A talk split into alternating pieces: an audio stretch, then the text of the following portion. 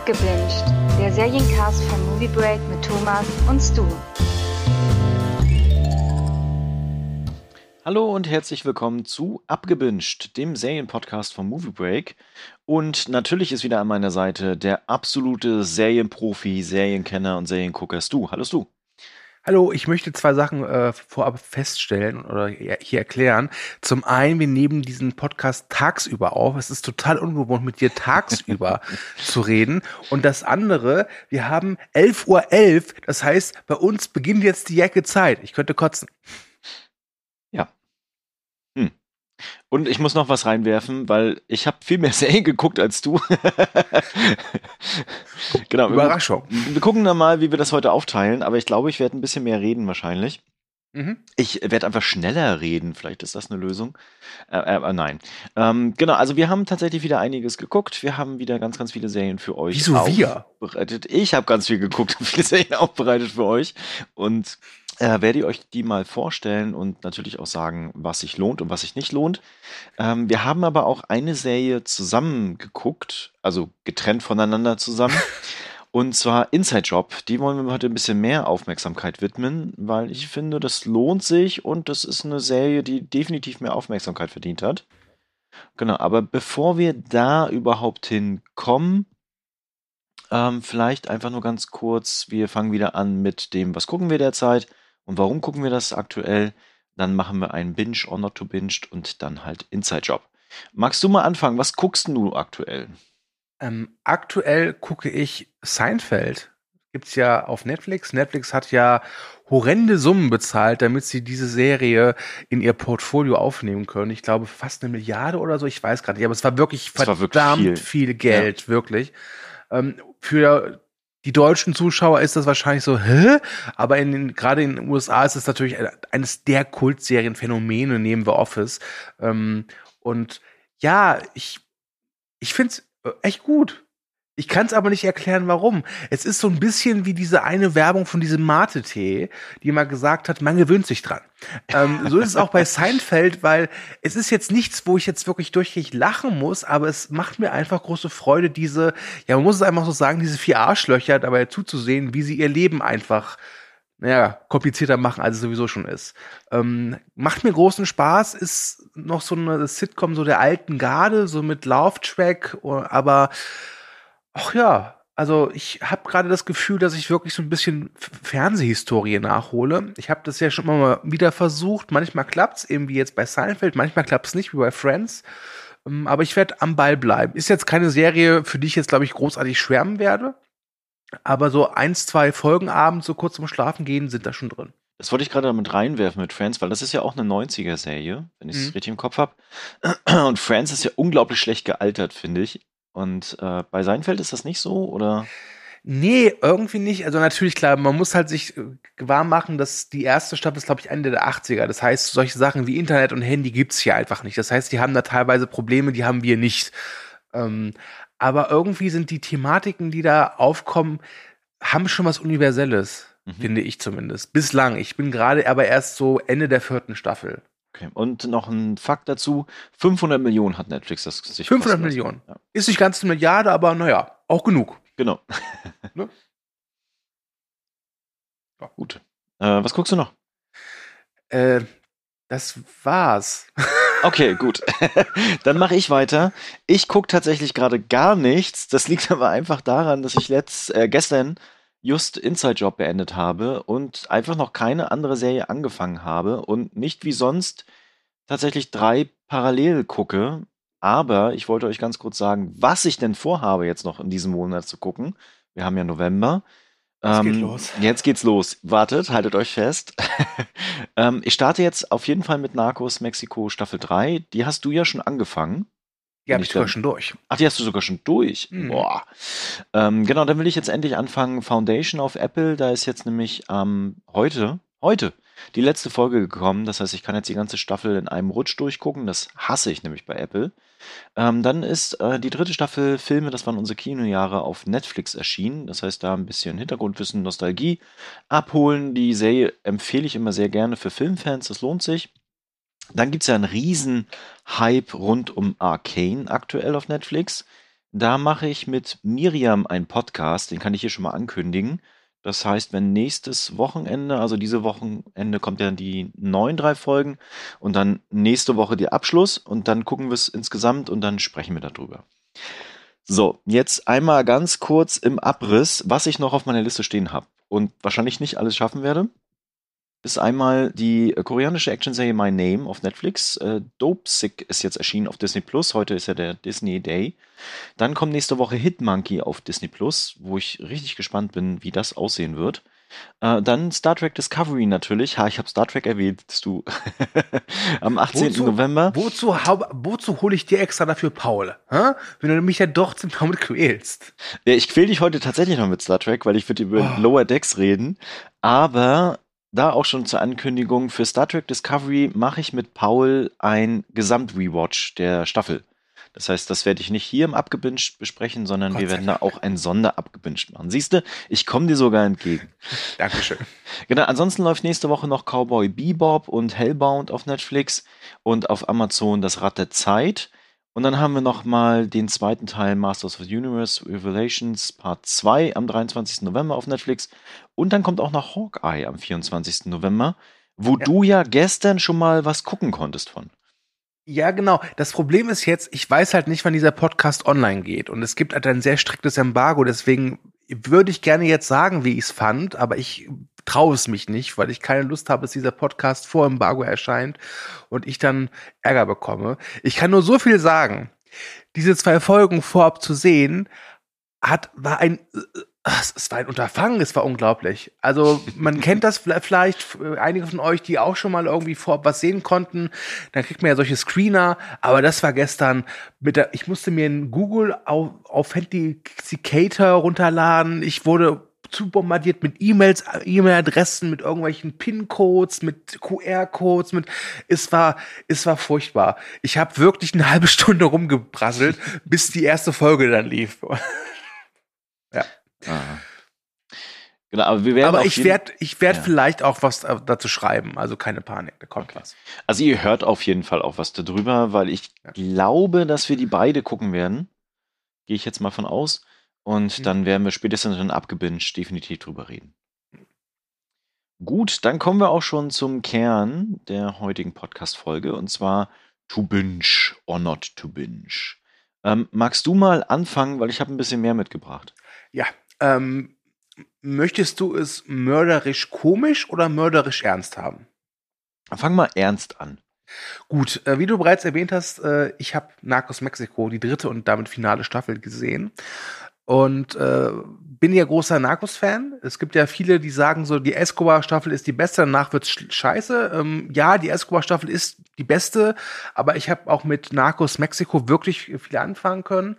Ähm, die dritte Staffel ist, oh, das ist, sie ist nicht schlecht, sie ist sehr gut.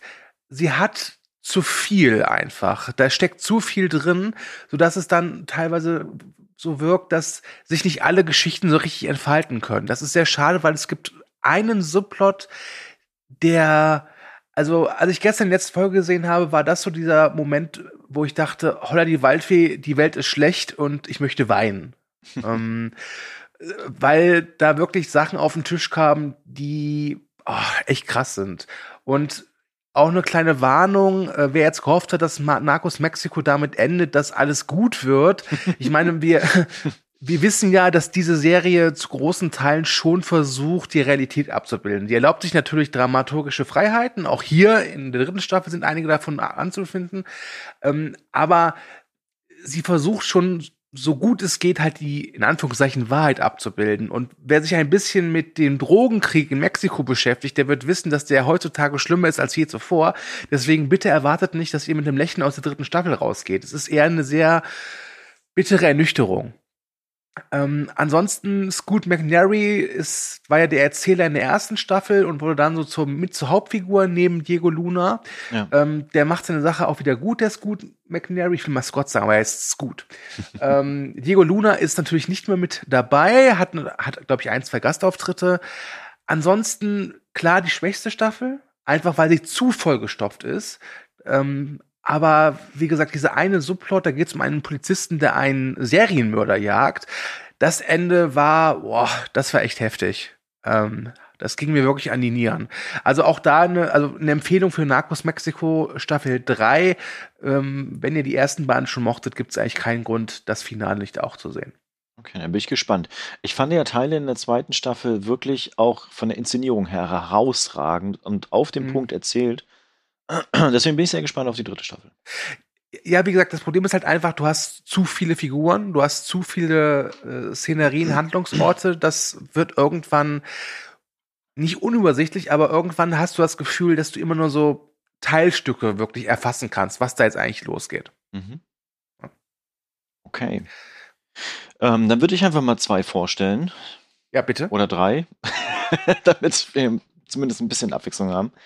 Ähm, genau, ich äh, fange einfach mal an mit Netflix. Äh, Lock and Key Staffel 2 ist seit dem 22. Oktober auf dem Streaming-Dienst zu finden und ich mochte die erste Staffel sehr. Nicht so sehr, weil halt ähm, die Kids, die da gezeigt werden, oder diese Teenie-Possen irgendwie so cool sind, sondern insgesamt dieses Universum und diese, dieses Fantasy-Setting, das spricht mich sehr, sehr an. Und gerade die Idee, für dich, du, du kennst, glaube ich, Lock and Key gar nicht, ne? Mhm. Ähm, da gibt's halt dieses Haus, das Key House. Und da gibt es halt ein mysteriöses Tor zur, ja, zu Dämonen, nenne ich es jetzt mal. Und verschiedene Schlüssel, die halt so äh, Magie besitzen. Und diese Schlüssel können halt jeweils äh, andere Fähigkeiten hervorrufen, unter anderem bei Personen, aber auch so insgesamt in der Welt. Und äh, das ist immer das Spannende und das schaffen sie tatsächlich auch in der zweiten Staffel hervorragend, diesen Mix aus tatsächlich äh, Familiengeschichte und Teenie-Kram mit diesem Fantasy-Schlüssel-Setting und Vergangenheit in dem Fall sogar auch mit ähm, zu verbinden, sodass du die ganze Zeit dabei bist und denkst so, ah ja, cool, wie geht's weiter? Und welcher Schlüssel kommt jetzt? Und welche Fähigkeiten und Fantasy-Sachen gibt's jetzt dann? Ich fand das Ende leider ein bisschen schwächer. Die, die es gesehen haben, werden wissen, warum.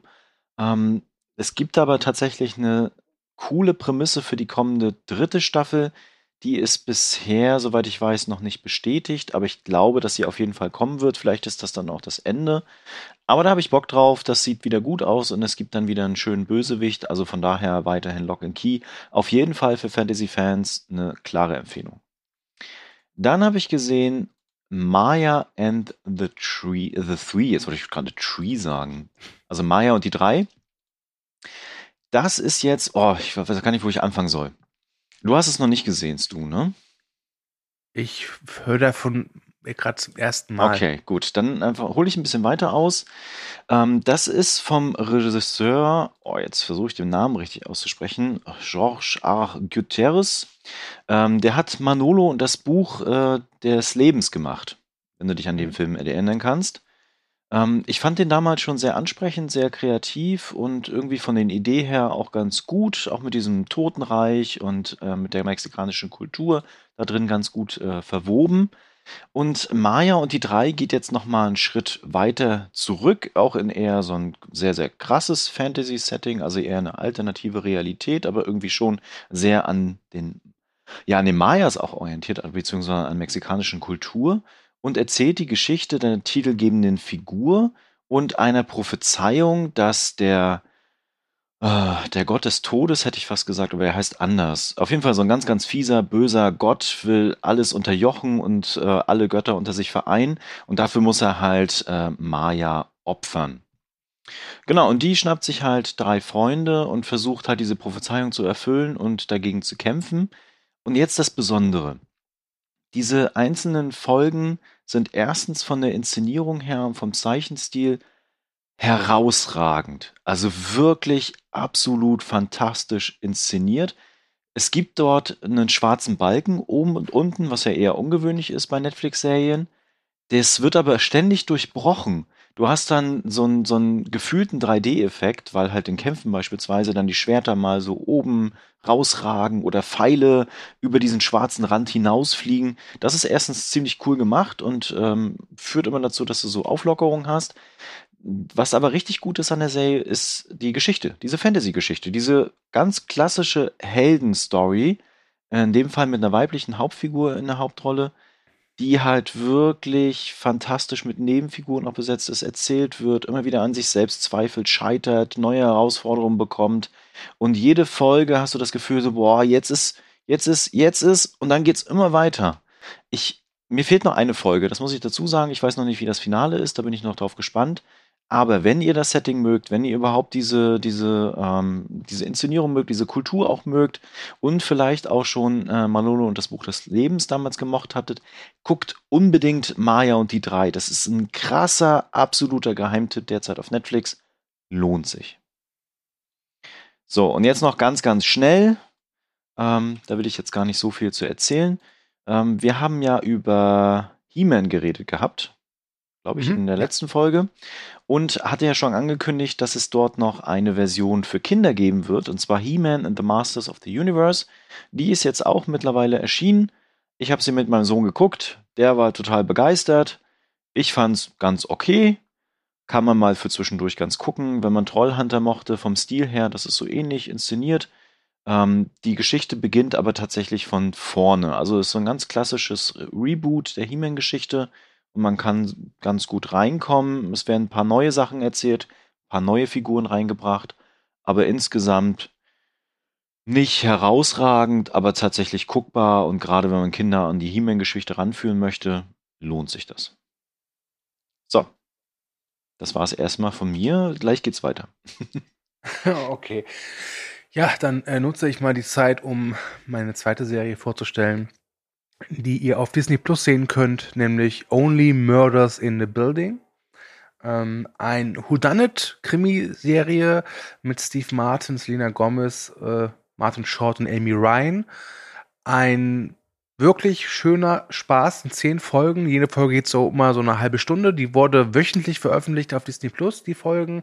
Jetzt ist sie komplett. Ich habe es mir angeguckt über ja, einen Zeitraum von so drei, vier Tagen. Und ich muss sagen, wenn ihr was übrig habt für Humor, wie ihn nur Steve Martin hinbekommt und dazu noch ein Faible habt für so klassische Krimikost, auch da kann ich euch sagen, gibt es keinen Grund, warum ihr Only Murders in the Building nicht gucken solltet. Ich hatte da wirklich meinen Spaß. Es ist jetzt nichts wirklich, wo ich jetzt Ende des Jahres sagen werde, wow, das war aber grandios, das muss in meine Topliste rein. Aber irgendwie, so als Serie gibt es dieses Whodunit-Prinzip nicht so häufig. Es gibt auch irgendwie jetzt, ich glaube im Januar stand, stand das auf Apple TV Plus, soll es so eine Whodunit-Serie geben, wo jede Folge äh, den Mord zeigt aus der anderen Perspektive. Also aus jedem Tatverdächtigen wird dieser Mord wohl gezeigt. Ich komme ah. gerade nicht richtig hinter, wie es heißt, aber das war ein interessantes Konzept, da freue ich mich drauf. Ähm, ich muss ja gestehen, ganz kurz, ich war überrascht, ehrlich gesagt, dass das so gut angekommen ist, weil ich hatte mir die Trailer angeguckt hm. und das ist ja eigentlich eine Hulu-Serie, die dann auf Disney Plus gekommen ist und dachte mir so, genau. pff, oh, pff, sieht jetzt nicht so cool aus. Und dann kamen die ersten Kritiken und Wertungen rein und die waren alle begeistert, ehrlich gesagt. Und ich war auch überrascht, dass Steve Martin da wieder irgendwie mal wieder präsent ist. Weißt du, was ich meine? Ja, ja, also Steve Martin ist ja auch immer so einer, also ich finde ihn großartig, den Mann, aber man kann nicht sagen, dass er in den letzten Jahren besonders groß in Erscheinung getreten ist mhm, mit genau. Filmen oder Serien. Ähm, aber hier zeigt er halt mal wieder, was er kann. auch Martin Short ist großartig. Ich hatte am Anfang so ein bisschen Sorge, ist jetzt übertrieben, aber das, ich wusste nicht so ganz, passt dieses Lena Gomez da rein. Aber die passt mhm. da auch ganz wunderbar mit da rein. Wenn es einen Kritikpunkt an dieser Serie gibt, dann ist das für mich derjenige, dass, ähm, ja, der, der Fall ist nett, aber ich hatte den oder die Mörder, Mörderinnen schon recht früh äh, in du Verdacht. Bist halt auch schlau. Ja, es liegt einfach daran, wenn man so ein Stück macht, dann muss man halt viele Figuren inter, also reinbringen ja. und denen auch eine Art Wichtigkeit geben. Ja, und sie nicht einmal kurz durch die Kamera laufen lassen, dass sie was sagen können und das, dann vergisst man sie wieder. Ähm, das, das hat es ein bisschen einfach gemacht. Aber nichtsdestotrotz, ich hatte meinen Spaß damit, das werdet ihr wahrscheinlich auch haben. Klare Empfehlung, Only Murders Left Build, nee, in the Building, so in heißt building, es nicht genau. Left, in the Building, hab das mal falsch gesagt. Ähm, ist netter Spaß, tut nicht weh, kann man gucken. Zweite Staffel soll kommen, bin gespannt, äh, ja, gerne mehr. Genau, und zu den Serienschöpfern gehört übrigens Steve Martin auch selbst. Genau, genau. Also die, die drei Hauptdarsteller haben auch irgendwie da kreative Kontrolle wohl mitgehabt und auch das Ganze mitproduziert. Ich würde gerne wissen, wie die mal zusammengekommen sind. mm, WhatsApp-Gruppe vielleicht, ich weiß es nicht. Wahrscheinlich. Gut, ähm, dann steige ich wieder ein und rede jetzt nur noch scheinbar, keine Ahnung. Wenn du zwischendurch Fragen hast oder so, ich einfach mal ein paar Sachen noch ich frage mich, ob ich jetzt mal kurz ins Klo gehen soll. ja, das kannst du auf jeden Fall tun. genau, ich fange an mit His Dark Materials. Ich hatte lange Zeit gewartet mit der Serie. Die ist ja, die erste Staffel ist schon ein bisschen länger her. Ich glaube 2019 sogar schon. Und ich glaube, Anfang des Jahres kam dann Staffel 2 und ewig war sie nicht auf Sky verfügbar. Ich hasse Sky. Sky ist so kacke. Und äh, dann gucke ich irgendwann noch mal rein in mein Sky-Serien, Dingsbums, äh, Speicherlisten, Gedöns. Das habe ich ja überall. Bei Netflix ist es einfach riesig, bei Sky übersichtlich. Und habe dann gesehen, dass die zweite Staffel dann doch jetzt verfügbar ist. Äh, übrigens auch noch ein paar anderen Serien, auf die ich lange gewartet hatte und habe dann jetzt endlich mal schauen können. Und ich muss gestehen, dass ich tatsächlich am ersten Moment oder in der ersten Staffel nicht so ganz überzeugt war. Ich weiß jetzt gar nicht, ob ich so großartig erklären muss. Viele haben es vielleicht in der ersten Staffel eh schon gesehen. Es dreht sich halt um eine äh, parallele Welt zu unserer Welt und äh, dort gibt es halt Dämonen. Das sind tierische Begleiter, die die Menschen haben. Und daraus entspinnt sich halt auch diese Gesellschaft und diese Geschichte. Und gleichzeitig haben wir ähm, die Hauptfigur, die da halt so reingezogen wird, die äh, Lyra. Und ich muss gestehen, dass ich echt wirklich lange gebraucht habe, bis ich da reingekommen bin, weil einfach in dieser Serie nichts erklärt wird. Gar nichts. Du sitzt da die ganze Zeit und denkst dir so, hä, das macht überhaupt keinen Sinn und wieso ist das so und warum? Aber ich muss jetzt gestehen, in der zweiten Staffel mittlerweile äh, wird das ein bisschen dichter erzählt, ein bisschen stringenter erzählt. Und gerade am Ende war ich dann wirklich irgendwann an einem Punkt, wo ich gedacht habe, so, ah, jetzt muss es aber weitergehen. Jetzt will ich wissen, was halt in Staffel 3 passiert, die auch definitiv kommen wird. Ähm, für Fantasy-Fans eine klare Empfehlung. Man muss vielleicht an der einen oder anderen Stelle ein bisschen kleinere Brötchen backen, aber umso länger die Serie läuft, umso größer wird einfach dieser Aspekt von wegen, wow, das ist doch ganz cool. Ähm, es dauert nur halt eine Weile. Dann habe ich Midnight Mass gesehen. Jetzt muss ich aber fragen, die hast du doch gesehen auch, oder nicht? Nein, nein, auch das, nicht. Die steht oh, doch auf je. meiner Liste. Ähm, ich habe nur Gutes gehört, aber ich kam bislang nicht dazu. Und es lag auch daran, weil ich aktuell nicht so horrorhungrig war oder bin. Okay. Puh, okay. Wo fange ich hier an? Midnight Mass, auch eine Netflix-Serie, ähm, geschrieben und inszeniert und erschaffen von Mike Flanagan. Den äh, kennt ihr auf jeden Fall von den Spukhaus-Serien, vor allen Dingen natürlich in Spuk in Hill House. Und hui. Das ist tatsächlich eine Serie, die dieses Jahr in meiner Top-Liste landen wird. Ich habe mit anderen schon geredet gehabt, die meinten dann eher so, ach, die zieht sich und da passiert nicht so viel. Aber gerade das mochte ich. Diese Serie nimmt sich Zeit für ihre Figuren, für das Setting, für das wirklich ungewöhnliche Setting. Ich will auch gar nicht so viel verraten, weil man kann da sehr, sehr leicht gespoilert werden bei dieser Serie. Es dreht sich halt viel um Moral, psychische Effekte quasi und vor allen Dingen Religion mit der Frage der Unsterblichkeit. Das ist sehr, sehr interessant und wirklich hervorragend dort eingebettet. Also quasi, was bleibt von uns und wer sind wir überhaupt? Und es ist eine Horrorserie. Das ist jetzt vielleicht nicht so die horrorste Horrorserie, die man kennt. Ne? Das heißt, ähm, es ist jetzt nicht unglaublich viel Gore oder Spukeffekt oder sonstiges, aber es wirkt halt von der Atmosphäre auf ein ganz einmalig. Und es gibt da, ich glaube, Folge 5 ist es oder so, einen Moment, der hat mich sprachlos am Ende zurückgelassen, als hier der Abspann gelaufen ist, wo ich echt fertig war und das passiert mir bei einer Serie sehr, sehr, sehr, sehr selten. Ähm, daher, wenn ihr quasi mit, mit Hill House und den Serien eh schon irgendwie angebandelt habt in das äh, Setting und diese Atmosphäre und dieses vielleicht ruhige Erzählen und auf den Figuren konzentri konzentrieren quasi mögt, guckt unbedingt Midnight Mass. Das lohnt sich. Und ähm, ja, es endet auf jeden Fall mit einem Knall. So. Das vielleicht dazu. Genau, ansonsten Squid Game habe ich jetzt endlich schauen können. Haben wir im letzten Mal, hast du, glaube ich, ein bisschen was dazu erzählen können. Mhm. Mittlerweile gibt es ja auch den gigantischsten Hype, den man jemals dazu gesehen hat. Ja, eigentlich hätten wir wirklich diese ganze Folge auf Squid Game aufbauen sollen. Das hätte uns, glaube ich, wesentlich besser gestatten als dieses äh, Stu sagt zwei Sachen und Thomas 38. Mhm. Ähm, aber ja. Aber genau. wie, fandest du es denn? Genau, also ich ähm, war am Anfang auch erst so von wegen, ah, wohin geht's denn? Und irgendwie dachte ich schon, die Richtung ist klar. Und am Ende war ich auch wirklich begeistert. Ich kann diese ganze Brutalitätsdebatte gerade nicht wirklich nachvollziehen zu dieser Serie. Ja, ja, okay, da muss man aber auch ganz klar sagen, dass diese Brutalitätsdebatte von den Leuten geführt wird, und das meine ich jetzt durchaus polemisch, ähm, die halt so eine Art von Unterhaltung äh, nicht gewohnt sind. Ja, das stimmt Denn, allerdings. Also natürlich ist die Serie in Anführungszeichen brutal, aber ganz ehrlich, auf Netflix gibt's brutalere Sachen. Ne? Auf jeden Fall. Ähm, und ich, ich war total perplex. Ich war letztens beim Arzt und da Wartezimmer lagen halt so Zeitschriften aus. Und in einer Zeitschrift, ich weiß nicht, für sie, für, für Brigitte oder wie immer die heißen, äh, gab es halt einen Artikel zu Squid Game. Ja, und das zeigt sehr deutlich, wie groß dieser Hype ist. Und ich sag mal so, ich glaube nicht, dass für Sie Lehrer, äh, Leser und Leserinnen ähm, Battle Royale kennen. Wahrscheinlich eher nicht, nein. Das ist halt viel brutaler als Squid Game. Ja. Also ich finde diese Debatte finde ich eher belustigend. Ich nehme sie nicht wirklich ernst, weil ich glaube, sie wird geführt von Leuten, die auch das ist polemisch gemeint, von der Materie keine Ahnung haben. Aber es zeigt halt, wie gesagt, total deutlich, wie groß dieser Hype ist. Ähm, ich dachte ja schon irgendwie, dass das Damen-Gambit der Hype wäre groß, aber ganz ehrlich, äh, Squid Game toppt das noch mal. Die Frage ist ja, welcher große Hype danach noch überhaupt kommen soll. Ähm, also das hatte sogar dazu geführt, dass hier in der Grundschule meines Sohnes, zumindest in der vierten Klasse, Hm. Kinder Squid Game in der Pause gespielt haben. Wo ich mich dann auch frage, wie haben die das sehen können und so. Aber tatsächlich war es dann auch in der Debatte von den Eltern von wegen, "Ah, Hm. die Kinder spielen Squid Game, kennt ihr die Serie? Und ah, was passiert dann da? Und wir Hm. müssen das verbieten und so.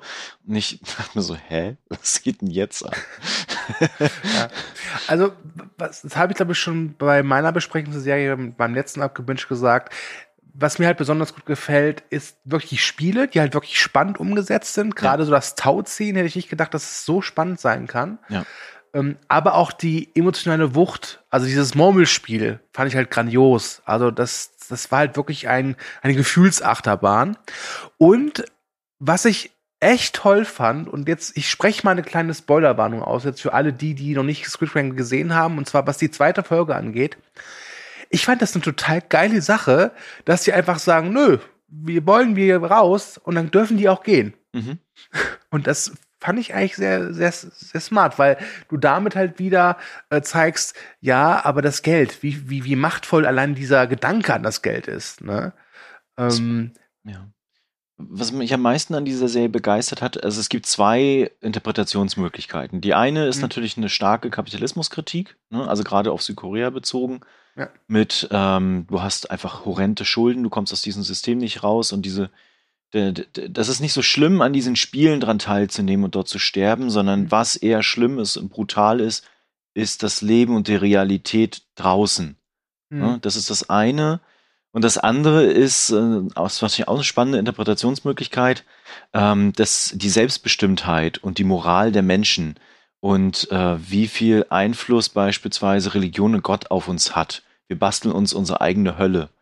Ne? Ja. Und der Spielleiter ist quasi Gott, aber eigentlich entscheiden wir trotzdem, wohin wir fallen und sowas. Das, das fand ich auch sehr spannend. Also man kann auch wirklich einfach sehr, sehr stark darüber diskutieren und auch philosophieren über diese Serie.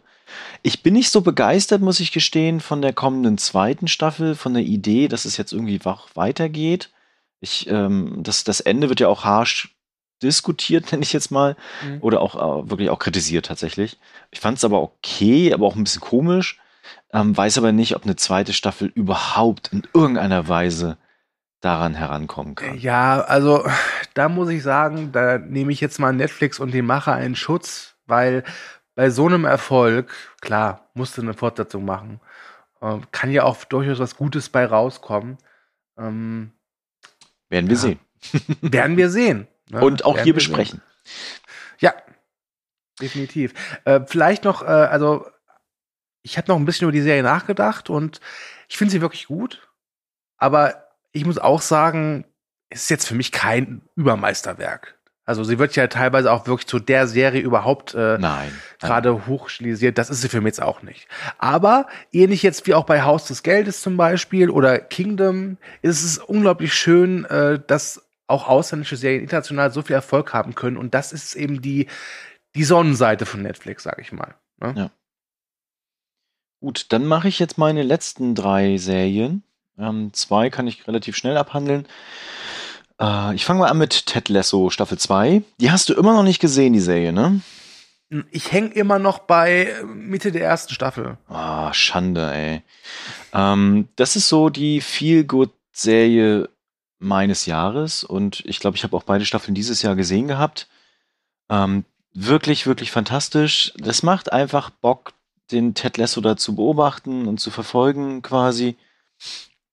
Und ähm, dieser Geschichte auch zu folgen mit all seinen Figuren und komischen Sachen, die da passieren und Verrücktheiten oder auch Debatten, die rundherum um diese Serie diesmal passiert sind. Zum Beispiel, dass eine Figur CGI ist und gar nicht echt ist. Das fand ich sehr witzig. Ähm, es ist auf jeden Fall die Aushängeserie von, von Apple mittlerweile. Und das auch zu Recht, tatsächlich. Man kann da auch viel stark kritisieren, glaube ich, und es ist manchmal auch ein bisschen einfach gestrickt. Aber es ist einfach, ich, ich kann es gar nicht beschreiben, das ist, wenn man diese Folgen guckt, es ist so ein, ein sehr, sehr schönes, ich komme mal aus der Welt, aus der Realität heraus und habe Ted Lasso. Und das funktioniert prächtig, das funktioniert hervorragend.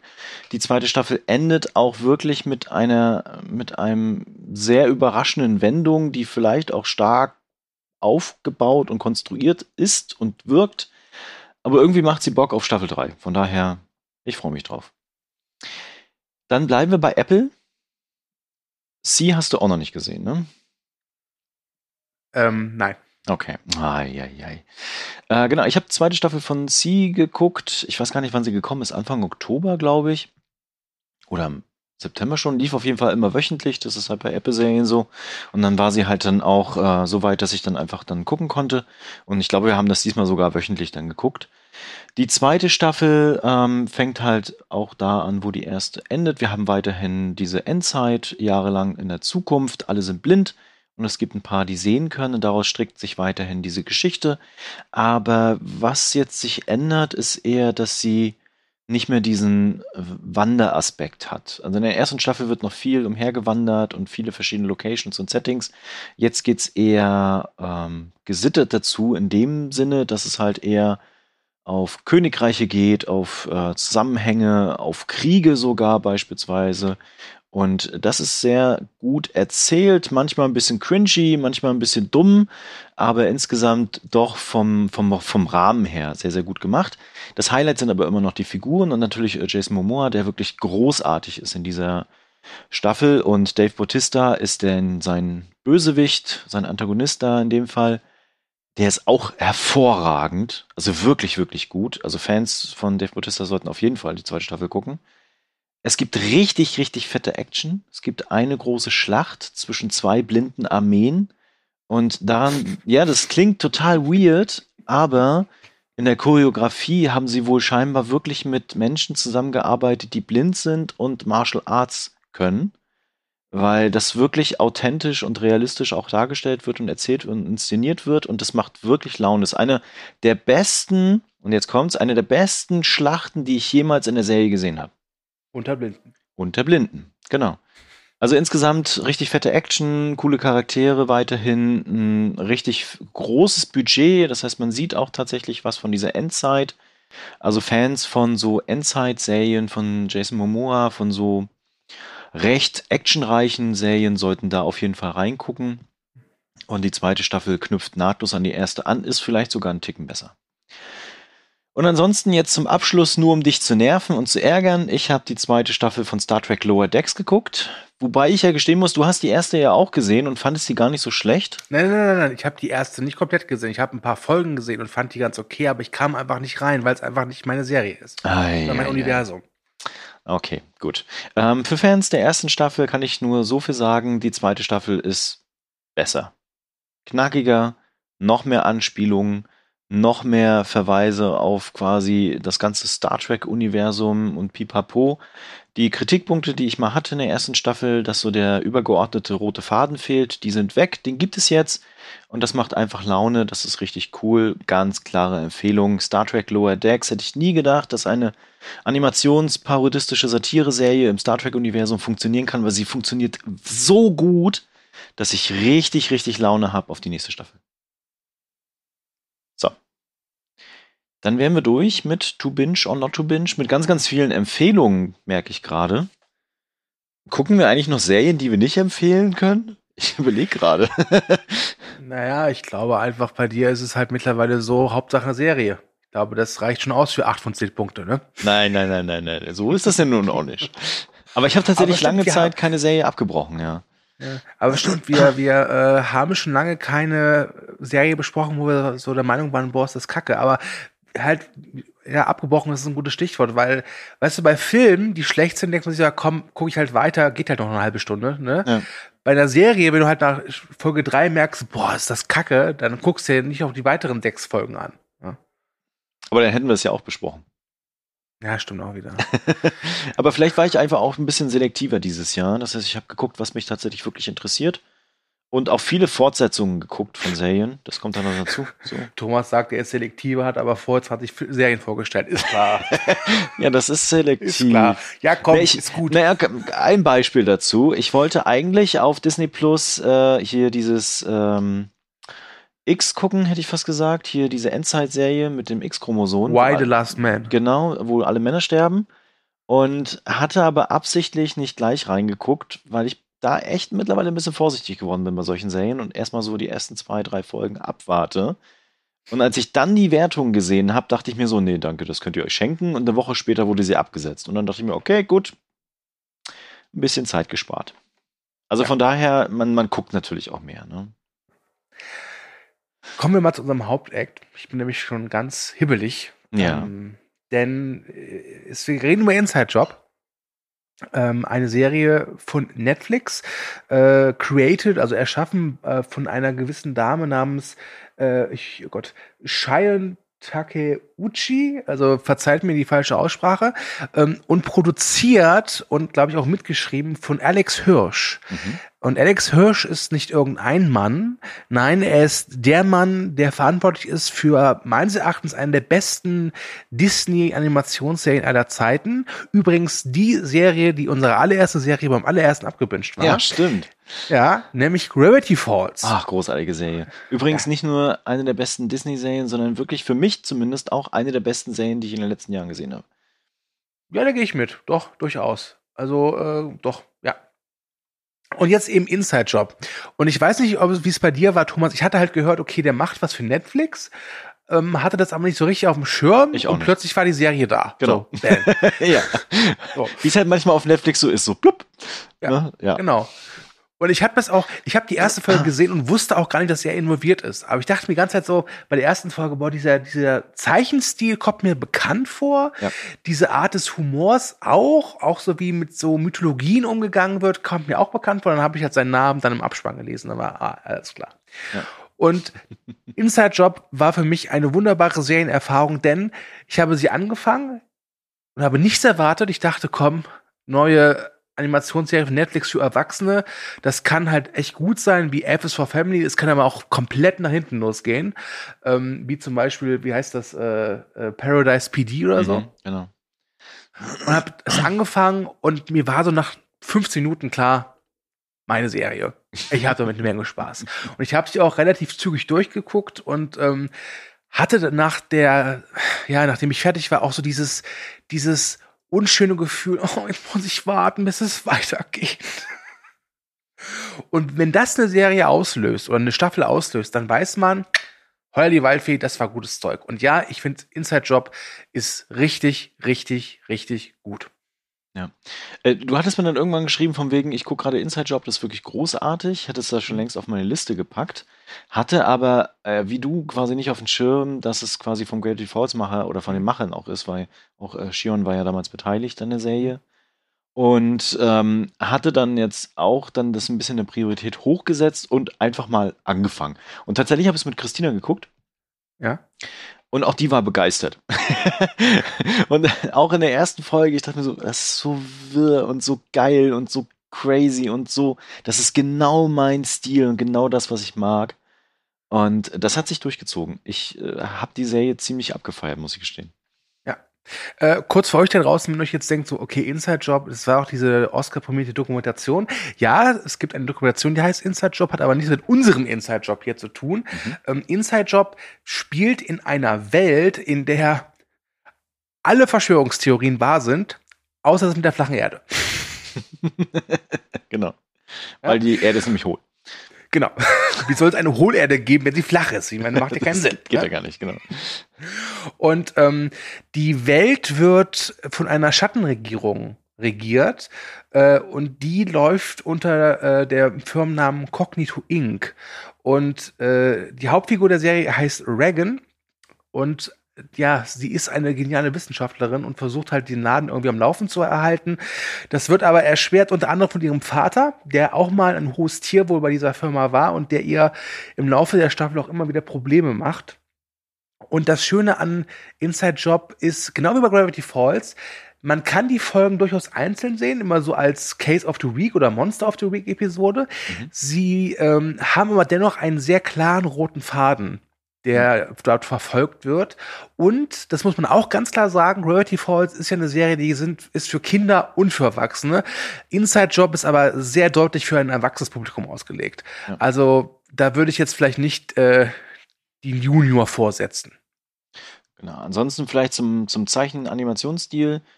Der ist äh, ach, insgesamt in Ordnung, hat jetzt keinen besonderen krassen, ausgewöhnlichen Stil, finde ich. Ne? Aber passt einfach tatsächlich zum Setting und macht einen richtig guten Job so. Mhm. Die Folgen selbst gehen jeweils 30 Minuten. Ich glaube, es sind oh, 10 in der ersten Staffel. weiß es ja, gerade nicht. 10, 10 mhm. genau. Mhm. Und ähm, genau, also mir ging es auch, seit dem 22. Oktober ist es verfügbar auf Netflix. Am Ende dachte ich jetzt gestern, als ich zu Ende geguckt habe, so, boah, jetzt habe ich Bock auf zweite Staffel. Und die ist auch schon bestätigt. Yeah. Ja, sehr schön. Also vielleicht mit etwas Glück nächstes Jahr geht es dann weiter. Ähm, ja. Ach, diese Serie hat so viele größere Sachen, kleinere Sachen, über die man sich so schön hinein, so, wo man so, so den Blick hinein versenken kann, sage ich mhm. mal. Ähm, was ich zum Beispiel sehr gefeiert habe, ist eine Folge, da wird so ein bisschen das Thema Nostalgie, glaube ich, ähm, vor mit, die Flinte genommen mit und mehrfach abgedrückt. Genau, mit einer Stadt, die in den 80er Jahren hängen geblieben ist, weil sie regelmäßig mit einem Toxin besprüht wird, was alle vergessen lässt, dass sie quasi nicht mehr in den 80ern sind. Also quasi in der Zukunft sind und nicht. Ja. Ne? Es, es, es, war großartig, es war großartig.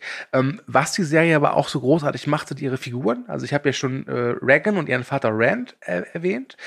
Ähm, dazu kommt dann noch Brad, das ist so der neue Co-CEO der Firma. Mhm. Ähm, ein sogenannter Fredboy, also ein ein Mensch, der dem es unheimlich leicht gelingt, sich überall einzufinden und äh, der von allen gemocht wird was Fluch und Segen ist zugleich. Ja. Und auch von allen gemocht werden möchte. genau, das ist, genau, das ist so viel zum Fluch. Ähm, dann gibt es ein, ein General, der wohl irgendwie mal, das ist was, was mit der genetischen Behandlung schiefgelaufen ist, ist jetzt halb, halb Soldat, halb Delfin. Delfin. Ja. Und ähm, mein persönlicher Liebling ist Magic Mike.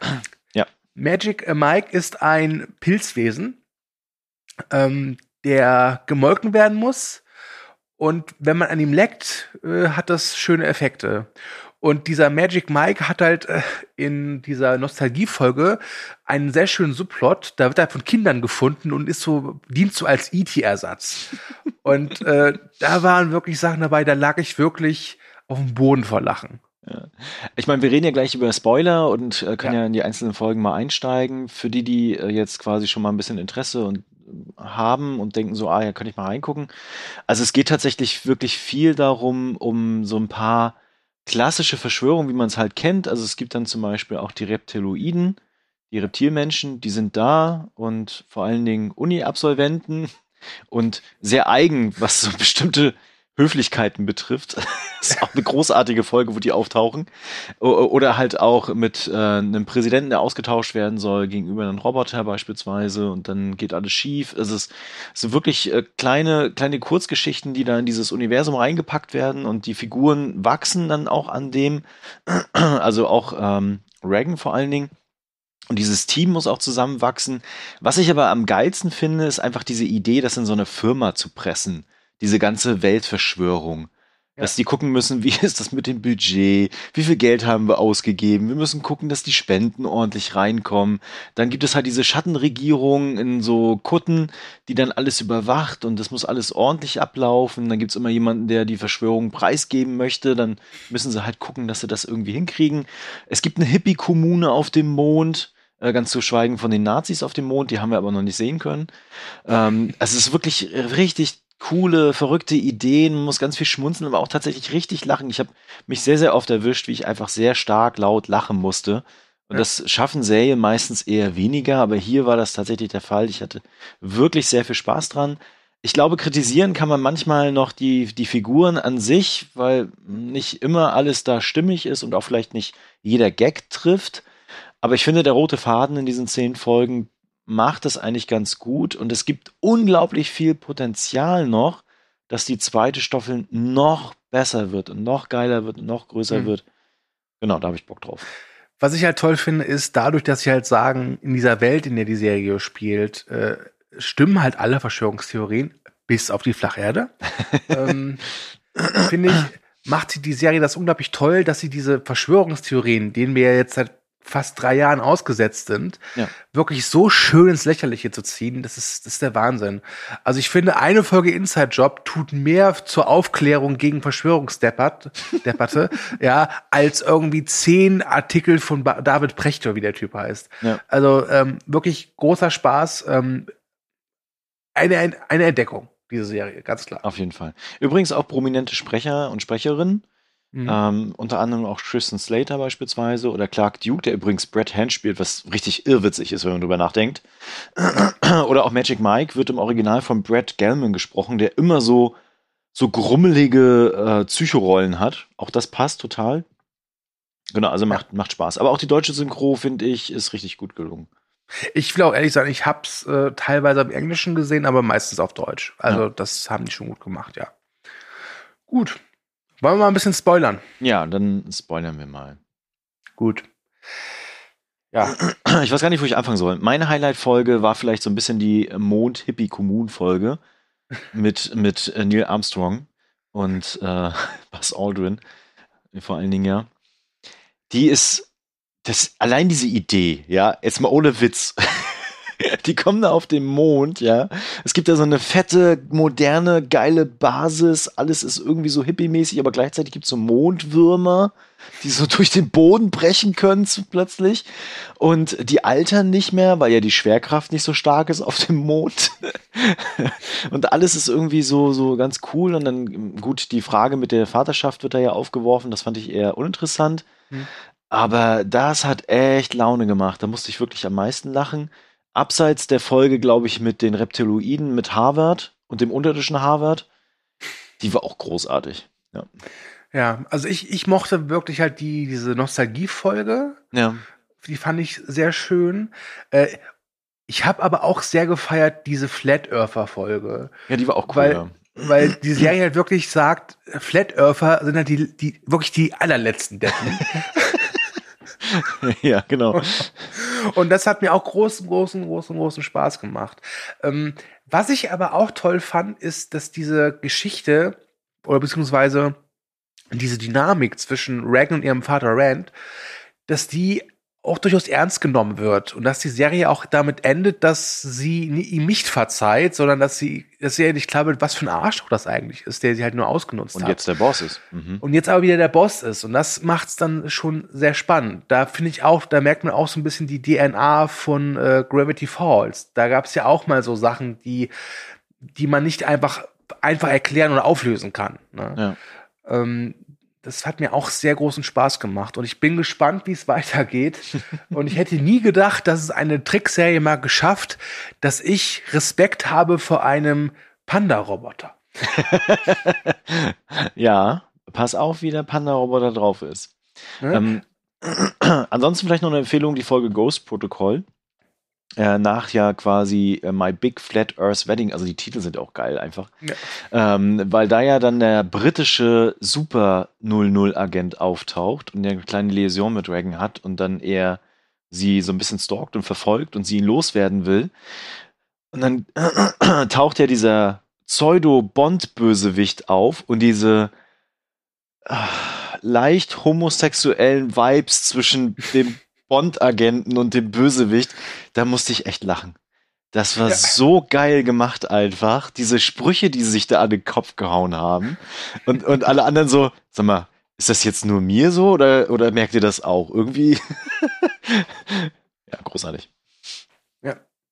Also man könnte jetzt jede einzelne Folge durchgehen und in jeder einzelnen Folge Minimum zehn lustige Sachen jetzt. Äh, genau, es gibt überall Highlights, ja. Wirklich. Ähm, ist auch manchmal ganz interessant, welchen Verlauf die Folgen nehmen. Also zum Beispiel diese Flat Earther Folge, die wird halt dann quasi zu einer Art, ähm, ja, Stück langsam.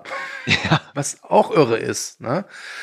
Ähm, aber ich glaube, wenn ihr Gravity Falls kennt, dann gibt's keine Entschuldigung, dann müsst ihr Inside Job gucken. Da geht ja. kein Weg drum vorbei. Gar nicht. Außer ihr seid erst sechs Jahre alt, dann wartet vielleicht noch mal so acht bis zehn Jahre. dann seid ihr alt genug für Inside Job. Aber ähm, für mich war Inside Job, wie ich schon sagte, wirklich eine Entdeckung. Ähm, war aber ein bisschen sauer auf Netflix, dass sie so halbherzig so rausgeschleudert worden ist. Das fand ich ein bisschen schade. Denn ich glaube, man hätte ein bisschen besser damit werben können, vor allem, weil Gravity Falls ja wirklich eine sehr aktive und sehr große Fangemeinde hat. Aber das kann Netflix auch nicht. Marketing. Komisch, oder? Weil sie, sie warten immer darauf, dass vielleicht irgendwie ein Hype entsteht rund um eine Serie. Mhm. Ähm, so wie bei Squid Game. Squid Game hatte auch kein großes Marketing. Die waren einfach da und dann ja. ist das selbst entstanden heraus. Und das merke ich halt immer an den Pressemails, die Netflix dann auch rausschickt mit den wöchn äh, monatlichen Erscheinungen, die so kommen werden. Und da fehlen regelmäßig Serien und Filme. Also Filme eher nicht so, aber Serien, wo ich mir dann denke so, hä? Wollt ihr nicht, dass die geguckt wird? Oder vergesst ihr das dann? Und dann ist es genauso wie bei uns beiden, dass wir dann halt sowas mal durch Zufall entdecken. Ja.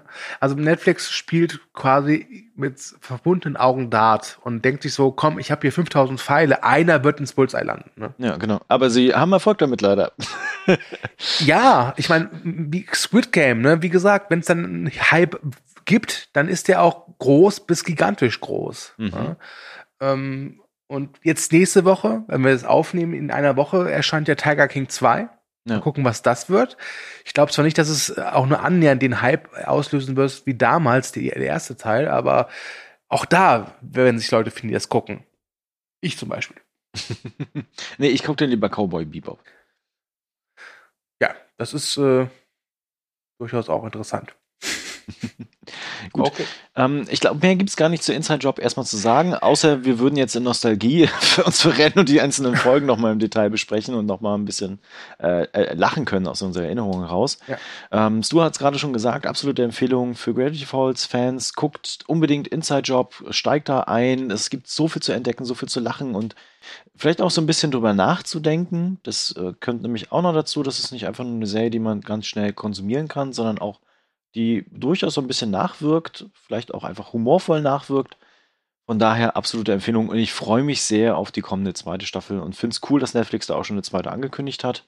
Mhm. Ähm, von daher Punkt. Ja. Dann sage ich Adieu. Mhm. Vielen Dank fürs Zuhören. Denkt dran, ihr findet Movie Break bei Instagram, Twitter und Facebook. Und ja, bis zum nächsten Mal. Und Thomas, bitte. Ah, oh, das irritiert mich, dass ich jetzt das letzte Wort habe. Ähm, genau, vielen Dank fürs Zuhören. Schreibt in die Kommentare, was ihr von den Serien haltet, ob ihr wieder Serienempfehlungen für uns habt. Ich habe gerade meine Serienliste wieder mit sieben Serien gefüllt. ja, das kann ich immer ganz gut. Ähm, genau, ich werde auch nicht mehr reagieren, vergiss es. Ja, ja, es ist okay. Wir hatten ja auch mal die Idee, die immer nach und nach durchzugehen, meine Serienliste, aber das ist ja auch nicht mehr. Es kommt doch wie denn immer nur durchzugehen. Er kommt doch dann, weißt du, dann gehen wir die durch und während du was rausstreichst, fügst du doch wieder zwei neue Sachen hinzu. Ich kenne dich doch, also ja, bitte. Das, das stimmt. Genau, also wie gesagt, äh, schreibt trotzdem in die Kommentare, wenn ihr Empfehlungen habt für uns, die wir mal besprechen sollten. Machen wir nicht. ganz gerne. Machen wir gerne so. Und äh, ansonsten bis zum nächsten Mal. Viel Spaß mit euren Serien und wir hören uns. Bis dann.